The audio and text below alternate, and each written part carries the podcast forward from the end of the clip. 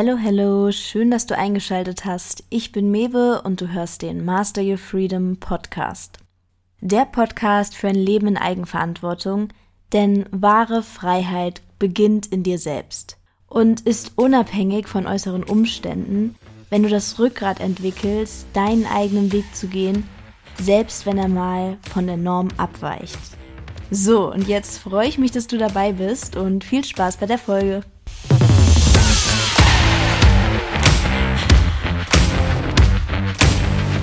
Hallo, hallo und willkommen zurück zu einer neuen Folge und zwar heute zum Thema Bindungsstile beziehungsweise auf Englisch Attachment Styles.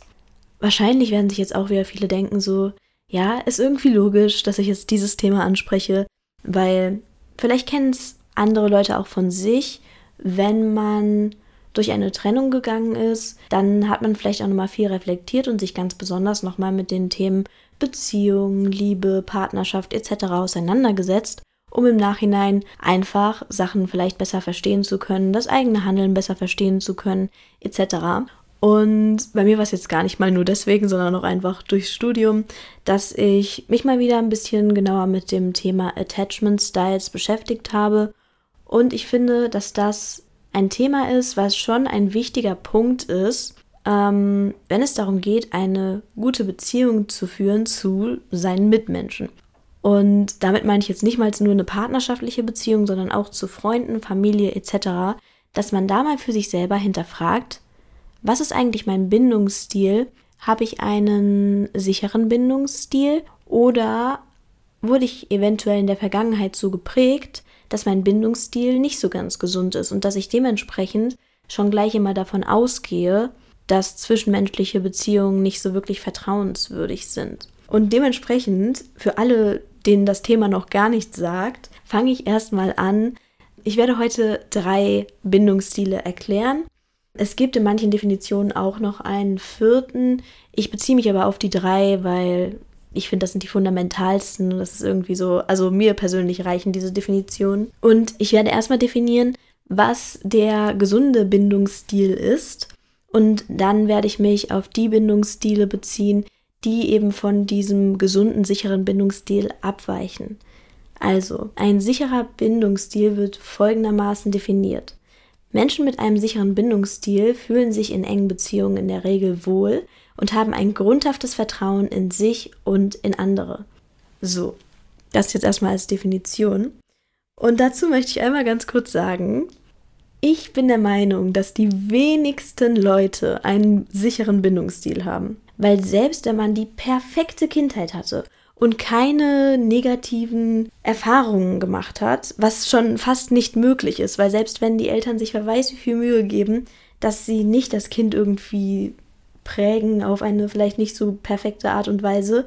Kinder nehmen Situationen auch ganz anders wahr. Das heißt, selbst wenn man sich super viel Mühe gibt, irgendwo wird immer irgendwas sein, was im Nachhinein irgendwas auslöst. So, also das lässt sich gar nicht vermeiden. So, das hat also dementsprechend gar nicht mal unbedingt was damit zu tun, dass man sagen kann, man hatte eine schwere Kindheit, ähm, die Eltern waren schlecht oder sonstiges. Um Gottes Willen, Leute, also es ist fast nicht möglich, einen sicheren Bindungsstil zu besitzen ohne je daran gearbeitet zu haben. Meiner Meinung nach. Vielleicht gibt es diese Menschen, ich weiß es nicht. Ich halte es aber für sehr unwahrscheinlich, weil selbst wie gesagt, wenn es in der Kindheit nichts gab, dann gab es später irgendwas, was einen so konditioniert hat, dass man diese Vertrauensbasis in sich selbst und auch in das Gegenüber vielleicht so ein bisschen verloren hat.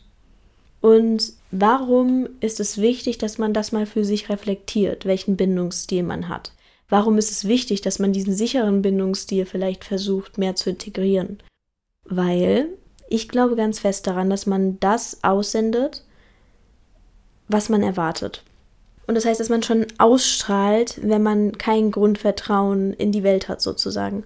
Und dass einem das dann auch eher begegnet, weil man schon davon ausgeht. Und ich rede jetzt hier nicht mal davon, dass man das unbedingt bewusst tut und bewusst denkt, alle Menschen sind schlecht. Ich werde nur veräppelt ähm, Menschen wollen nur was Schlechtes, Menschen sind unehrlich etc. Das muss nicht mal heißen, dass man das bewusst denkt, aber es kann sein, dass es einfach unterbewusste Verhaltensmuster gibt, Gedankenmuster, unterbewusste Gefühle, die das beeinflussen.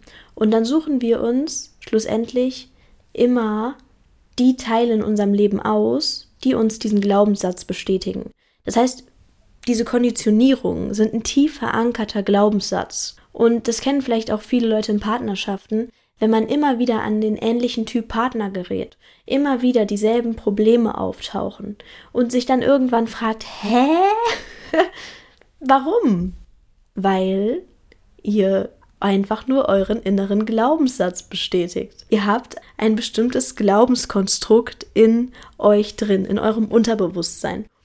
Und natürlich der Kopf oder das Unterbewusstsein, man möchte nicht falsch liegen, sondern man sucht sich, wie gesagt, meistens nicht bewusst, aber man sucht sich die Bestätigung für das, was man sowieso schon annimmt. Und deshalb finde ich es persönlich sehr wichtig, dass man sich mal den eigenen Bindungsstil anguckt.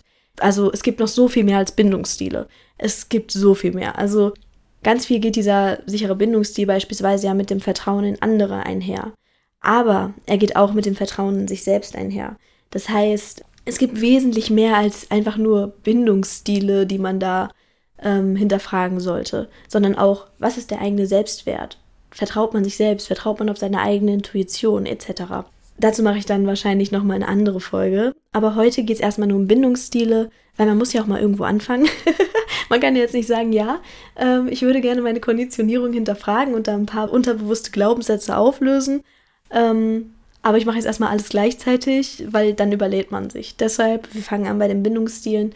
Und wie gesagt, es macht Sinn, das für sich zu hinterfragen, weil ansonsten, meiner Meinung nach, tut man sich unterbewusst selber weh, weil man immer wieder dieselben Verhaltensmuster, dieselben Menschen wählt, immer wieder dasselbe wählt. Und damit halt nur das bestätigen möchte, was man ganz tief im Innern glaubt. Sei das jetzt, dass man in der Kindheit dasselbe erfahren hat oder in einer vorherigen Beziehung, in einer vorherigen Freundschaft etc. Kommen wir jetzt halt dann mal dazu, wie entsteht denn ein unsicherer Bindungsstil? Also was ist denn dann nicht der sichere Bindungsstil? Man kann sich schon denken, unsichere Bindungsstile sind dadurch gekennzeichnet, dass man eben nicht dieses Vertrauen und auch diese Sicherheit in einer Beziehung mit einer anderen Person empfindet. Jetzt gibt es aber zwei verschiedene Verhaltensweisen, wie man damit umgeht. Es gibt die einen Menschen, die dann ängstlich werden. Das heißt, sie haben Angst, verlassen zu werden. Sie haben Angst, etwas Falsches zu machen. Sie haben Angst, nicht genug zu sein.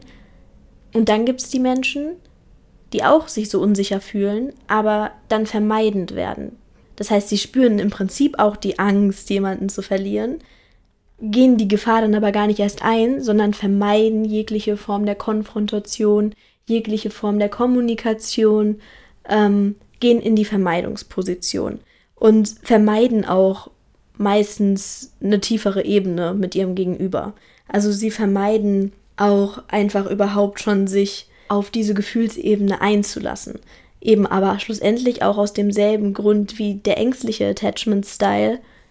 Angst, nicht genug zu sein, Angst verlassen zu werden, Angst eben diese sichere Bindung wieder zu verlieren. Und deshalb gar nicht an eine sichere Bindung zu glauben und sie so, sozusagen schon aufzugeben, bevor man sie überhaupt hat.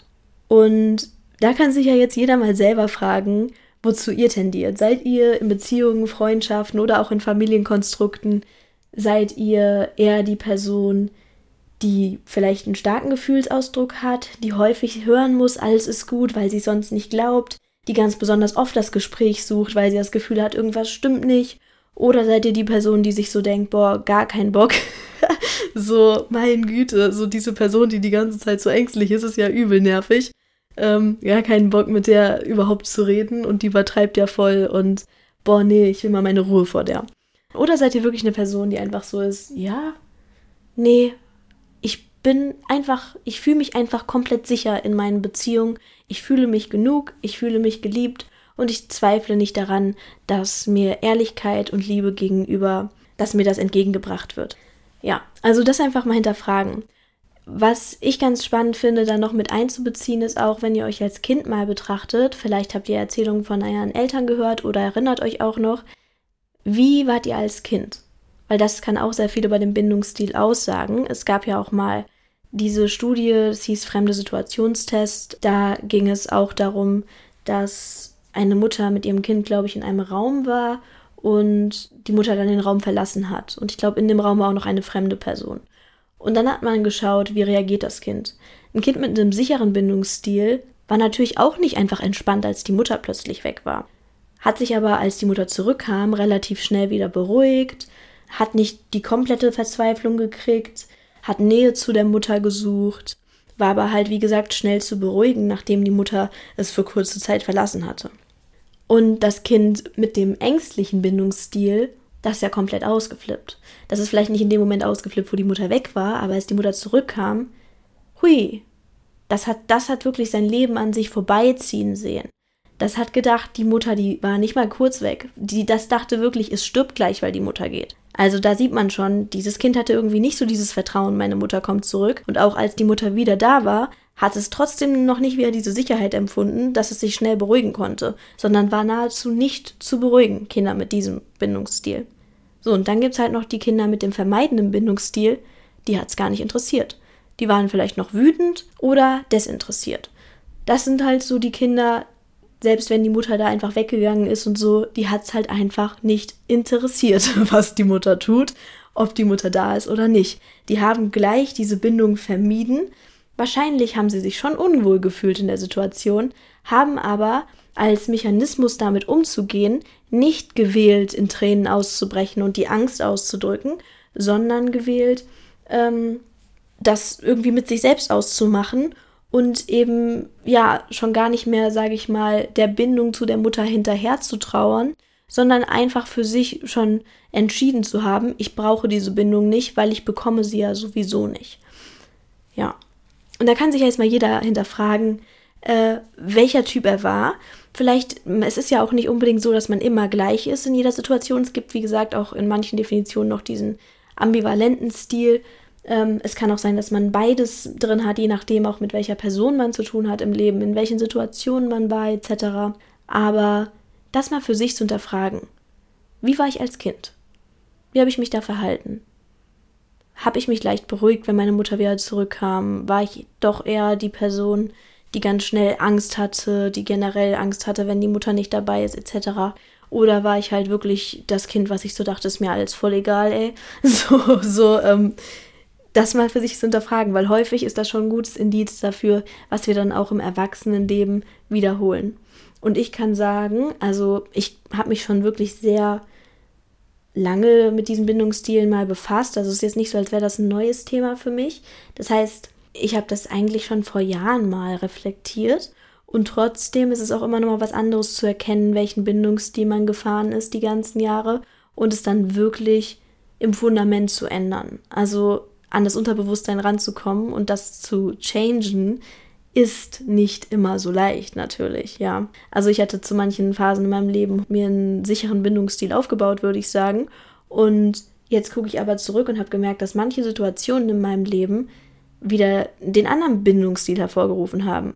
Dass ich dann wieder zu einem unsicheren Bindungsstil geneigt habe. Das heißt, es kann auch gut sein, selbst wenn ihr das reflektiert, ähm, und dann wirklich so ein Vertrauen in euch selbst, eure Mitmenschen etc. habt und fähig seid, eine tiefe Bindung mit einer anderen Person einzugehen, dass dann durch Situationen, die passieren, plötzlich dieser sichere Bindungsstil auch wieder kaputt geht, in dem Sinne. Nicht kaputt, aber dass ihr dann nicht immer mit diesem sicheren Bindungsstil reagiert. Was natürlich auch wiederum gesund ist, weil man muss natürlich sagen, der sichere Bindungsstil geht ja auch davon aus, ich kann meinen Mitmenschen vertrauen, es gibt ehrliche Kommunikation, ich fühle mich sicher.